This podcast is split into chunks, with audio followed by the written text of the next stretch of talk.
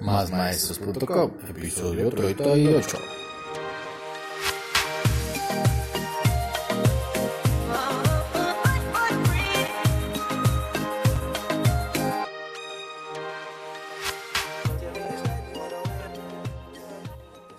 Buenos días, tardes o noches, maestros, maestras y todos aquellos amantes de la educación. Bienvenidos a este podcast donde impulsamos el emprendimiento pedagógico un espacio para pensar nuestra labor como maestros, donde hablamos de pedagogía, academia, valores, tecnologías en el aula y todo lo relacionado con el mundo de la enseñanza. Esto es Más Maestros. Y actualizamos eh, medio de la pandemia. ¿Cómo vamos, queridos maestros? Pues bien, nosotros estamos a full de trabajo, a reventar de trabajo. Hay muchísimo trabajo esto de la alternancia o la alteridad, o como lo llamen en algunas zonas del mundo o en los países de Latinoamérica o en España, pues demanda muchísimo más tiempo. Pero sacamos un tipito para compartir con ustedes temas interesantes que nos ayuden a crecer como mejores seres humanos y como mejores maestros. Por eso, si eres un maestro que afronta un duelo o acompañas a alguno de estos estudiantes en este proceso, este podcast es para ti.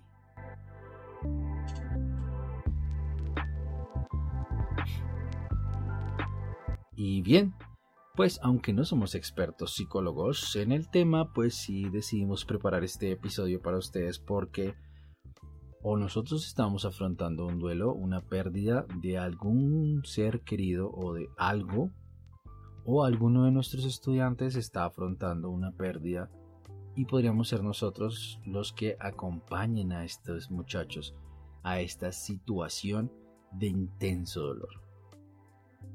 Y bien, pues el duelo suele aparecer en algún momento de nuestras vidas.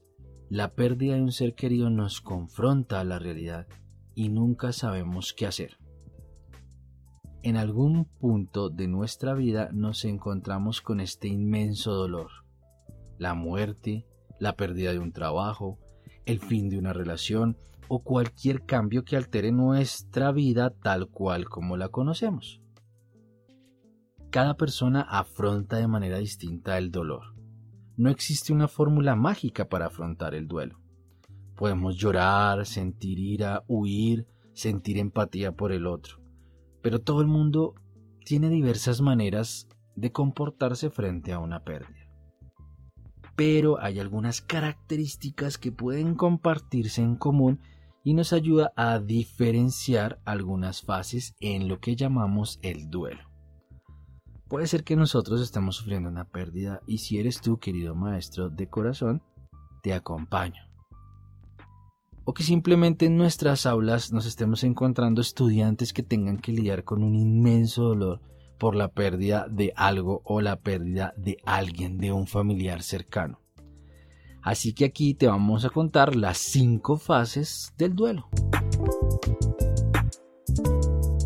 Y bien, efectivamente, pues en estas épocas de pandemia, obviamente muchísimas personas, gracias a Dios, yo puedo decir que no, han perdido seres queridos, han perdido el trabajo, han terminado sus relaciones y están afrontando un intenso dolor y un duelo muy profundo. Entonces, por esa razón decidí hacer este podcast para acompañarlos a ustedes y entender un poco mejor qué ocurre cuando estamos con este gran sufrimiento y este intenso dolor.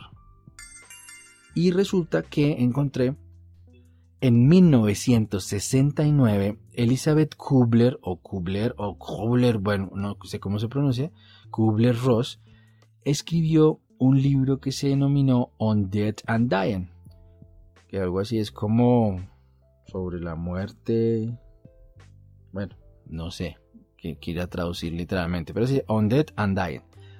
Y allí escribió cinco fases en las que se puede diferenciar el duelo. Lo interesante de la historia aquí es que eh, Elizabeth escribió este libro basándose en investigaciones de su propio trabajo en años y años y años de haber estado acompañando e investigando pacientes con enfermedades terminales. otros autores con el pasar del tiempo y dependiendo de las corrientes y demás de psicología y no sé qué, bueno, todo ese carreto que de pronto ustedes son más expertos que yo, pues terminaron agregando diferentes etapas, proponiendo dos etapas más o diferenciando una etapa en tres. Entonces hay, hay un sistema que habla también de siete fases del duelo. Eh, otras hablan de ocho, otras hablan de seis. Bueno, pero en fin, vamos a basarnos en estas cinco que parecen ser como las más fáciles de entender y de poder explicar. Y pues también porque es la más popular, las cinco fases del, eh, duelo suelen ser estas las más populares vamos a contarnos aquí cuántas son las cinco fases del duelo. La primera fase es la negación, la segunda fase es la ira o el enojo, la tercera fase es la negociación, la cuarta fase es la depresión y la quinta fase la aceptación. Muchos autores dicen o afirman que no todas las personas suelen vivir las cinco fases por completo y es posible que no hayan atravesado alguna de ellas o no hayan vivido alguna de ellas. Cada persona experimenta de manera distinta algunas características de por lo menos alguna de estas fases y la pueden vivir durante semanas, la pueden vivir durante meses o incluso pueden vivir por años y algunas ocasiones quedarse estancados en alguna fase sin poder avanzar para culminar la etapa de su duelo o poder vivir el duelo hasta el final y poder sobrellevar esta situación. Entonces vamos a ver cuál es la primera fase, la negación. La negación es debido al dolor, que es una emoción muy intensa despiertan las personas emociones muy fuertes, siempre o algunas veces van a pretender que no está ocurriendo nada, que no está pasando nada, y siempre acuden a pensamientos o actitudes que los pueden llevar completamente a una negación del suceso, a una negación de lo que están viviendo, a una negación de la pérdida la negación suele tardar en desaparecer debido a esa incapacidad de poder procesar el acontecimiento, la pérdida, el fenómeno que tenemos allí, y técnicamente es un mecanismo de defensa. Este mecanismo de defensa yo agregaría que pareciera un mecanismo de defensa biológico porque nos ayuda a no paralizarnos frente a la situación, no quedarnos quietos, no quedarnos estáticos, y lo digo físicamente y emocionalmente. Es decir, allá va una bicicleta motorizada llevando a alguien. Ya se fue la bicicleta motorizada. Esta negación y este, eh, esta situación, pues mm, lo que hacen es bloquear los sentimientos, ocultarlos y lentamente incrementan el dolor que está sintiendo la persona. Entonces, imaginen ustedes que alguien pierde un trabajo y en su primera etapa de negación podría decir frases como seguro fue un error, ellos me tendrán que llamar mañana, tal vez se equivocaron, no querían despedirme, yo no, yo no tuve la culpa, yo no fui. Entonces esa negación puede estar ahí. O por ejemplo cuando terminan una relación.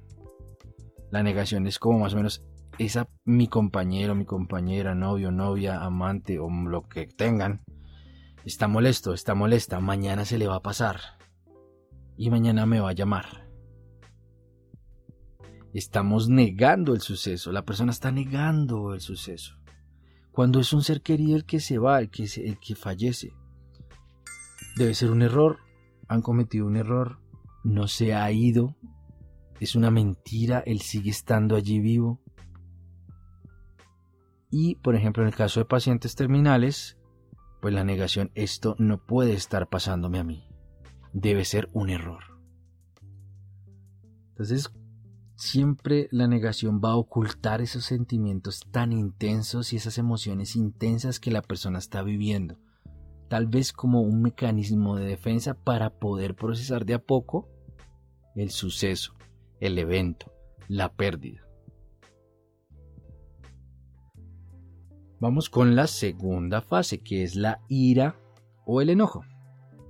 Y es que si creemos que la negación es un mecanismo de defensa, de afrontamiento de la situación, eh, esto puede enmascarar o generar un efecto máscara. Y la ira, ¿cierto?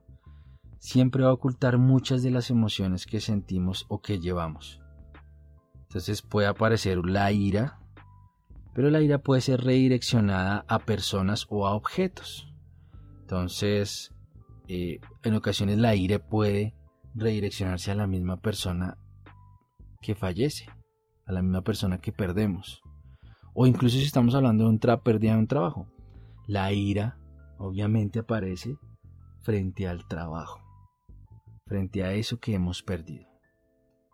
El viejo jefe del trabajo, el viejo jefe no nos quiso, allí eh, eh, eh, aparece la ira, o frente a la pareja, la expareja. Incluso pueden aparecerse o redireccionarse la ira a objetos. Y es que el cerebro, por más racional que intente estar en esta situación, se apodera o se deja llevar de la ira y de un intenso dolor y una descarga descomunal de emociones y sentimientos que suelen procesarse a través de la ira. La ira sigue ocultando sentimientos muy profundos y esto nos puede llevar a experimentar rabia o furia de manera general no todas las personas experimentan esta fase y algunas veces suelen ser de manera muy superficial. Es decir, aparece la ira pero muy superficial.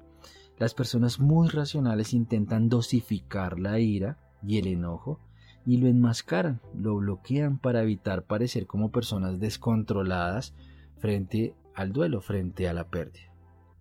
Tenemos que la ira nos puede llevar a decir, por ejemplo, es que era un jefe terrible, era un mal trabajo, no merecía estar allí, no merecía mi esfuerzo en esta empresa, en este colegio, en esta institución, si estamos hablando de maestros, ¿cierto? El pago no era lo suficiente. Cuando una persona termina una relación, te odio, te vas a arrepentir por todo esto que me estás haciendo sufrir, tú no vales la pena, tú no eres nadie para mí.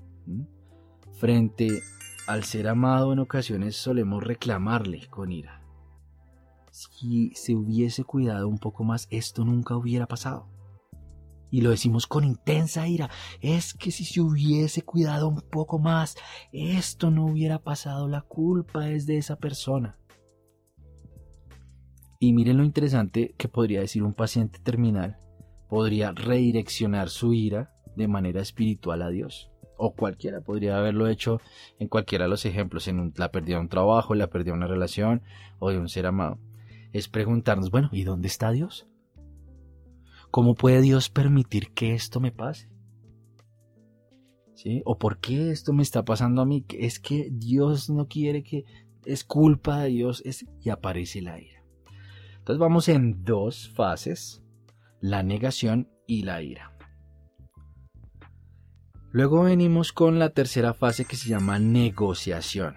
La negociación, ¿cierto?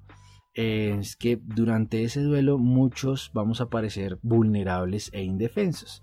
Y en esos momentos de intenso dolor es común encontrar formas o estrategias para tratar de llevar o sobrellevar la situación y quererse sentir capaz de controlar ese dolor que se está apoderando de nosotros. Entonces es en esta etapa donde nosotros podemos encontrar frases como ¿qué tal si? Si hubiera, ¿sí? si yo hubiera, si yo tal cosa, ¿qué tal si? Y también es frecuente que las personas muy espirituales o religiosas, como lo quieran llamar ustedes, porque eso puede ser otra discusión, intenten establecer como negociación con Dios o un trato o una promesa, con tal de que su dolor sea aliviado. Esta etapa del duelo ayuda como a posponer la tristeza y la confusión y el dolor que la persona está sintiendo. Entonces podemos encontrar frases como si solo hubiera trabajado más el fin de semana no hubiese perdido mi trabajo, ¿cierto? Como que estoy negociando. Eh, hubieran visto el valor que hay en mí, no, no me hubieran terminado el contrato, no hubiera perdido mi trabajo, ¿sí? si hubiese pasado más tiempo con él o con ella, ¿aún estaría conmigo? Si lo hubiera llamado anoche, esto no habría ocurrido. El accidente, él se hubiera quedado en la casa y no hubiese tenido ese accidente de tránsito, por ejemplo. O un paciente terminal, si hubiera asistido al médico de manera frecuente, esto no estaría pasando. Entonces es como esa negociación entre si yo hubiese hecho esto, no hubiese pasado, como tratar de esconder esos posibles escenarios en los que estaríamos viviendo si hubiésemos cambiado cosas antes, en el pasado. Si yo hubiese tomado esta decisión, si solamente hubiese hecho esto, tendría otro futuro distinto. Entonces entramos como a negociar, ¿cierto? Y es como ese pacto de que si yo, como para tratar de apaciguar el dolor. Entonces vamos en las tres fases. Negación, ira y negociación. Y vamos con nuestra cuarta fase, que es la depresión.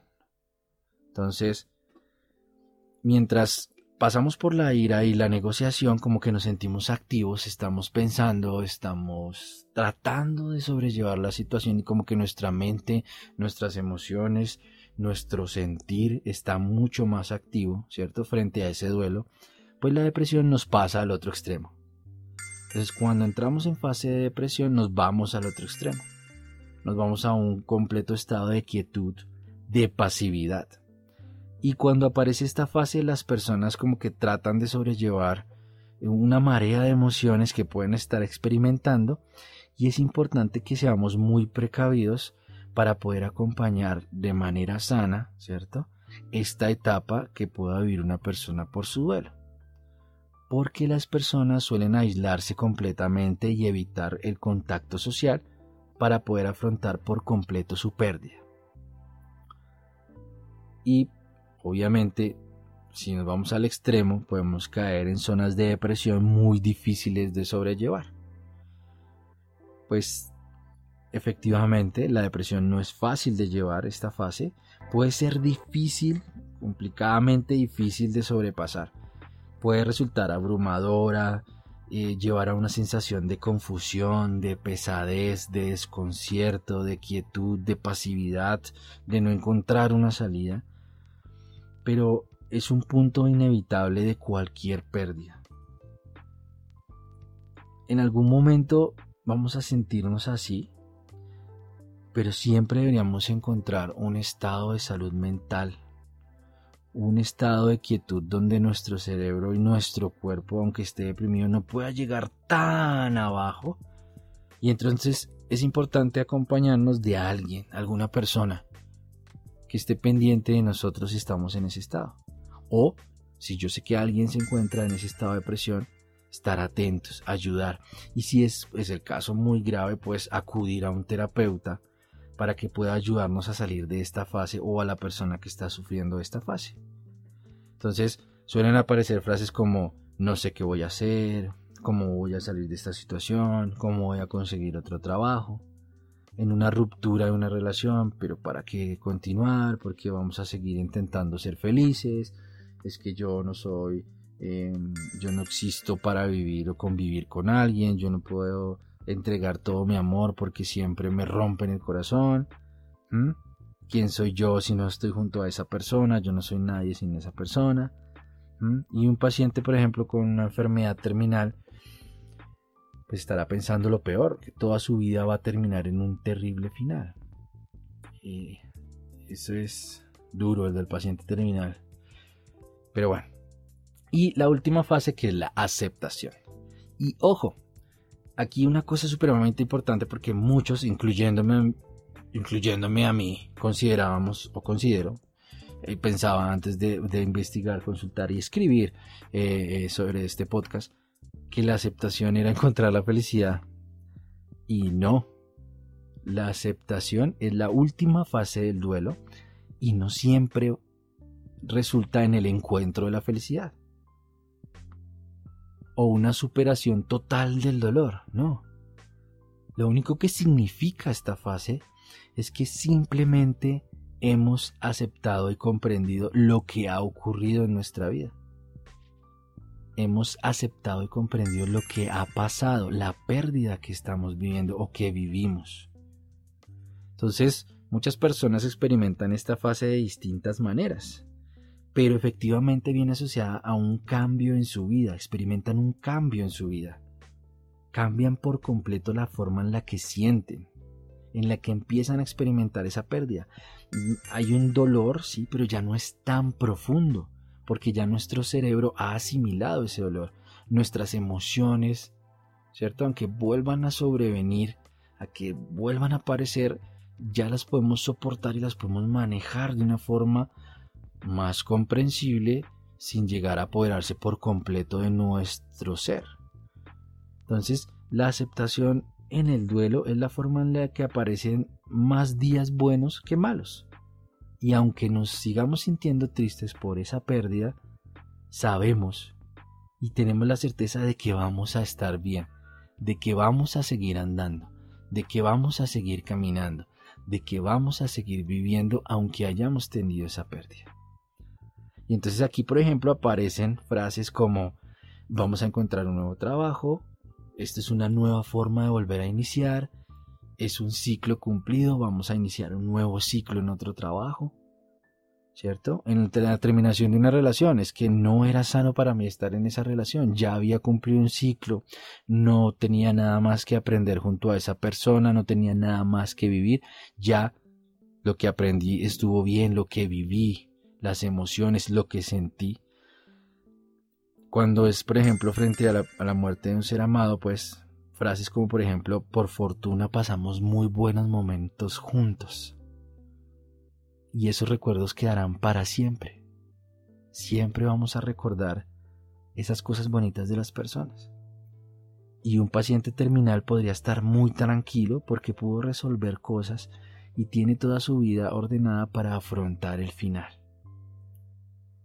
Entonces, como conclusiones de este episodio, nuestras cinco fases nos llevan siempre a la aceptación. Y el duelo nos hace experimentar un intenso dolor por la pérdida profunda en nuestra vida. Estas cinco fases no son una lista de chequeo.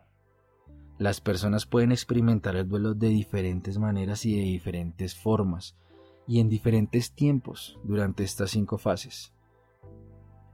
El sentimiento de pérdida suele seguir presente, pero el dolor va disminuyendo con la aceptación. Y cada una de las personas que sufren un duelo lo hacen a su manera, enmascaran a su manera ese dolor. Y depende mucho también de la personalidad de ellos y de la intensidad de sus emociones. Entonces, para ir cerrando este humilde podcast sobre el duelo, unas preguntas para cuestionarnos. Y es si... Bueno, ya están en la cocina. Algo van a hacer en mi cocina.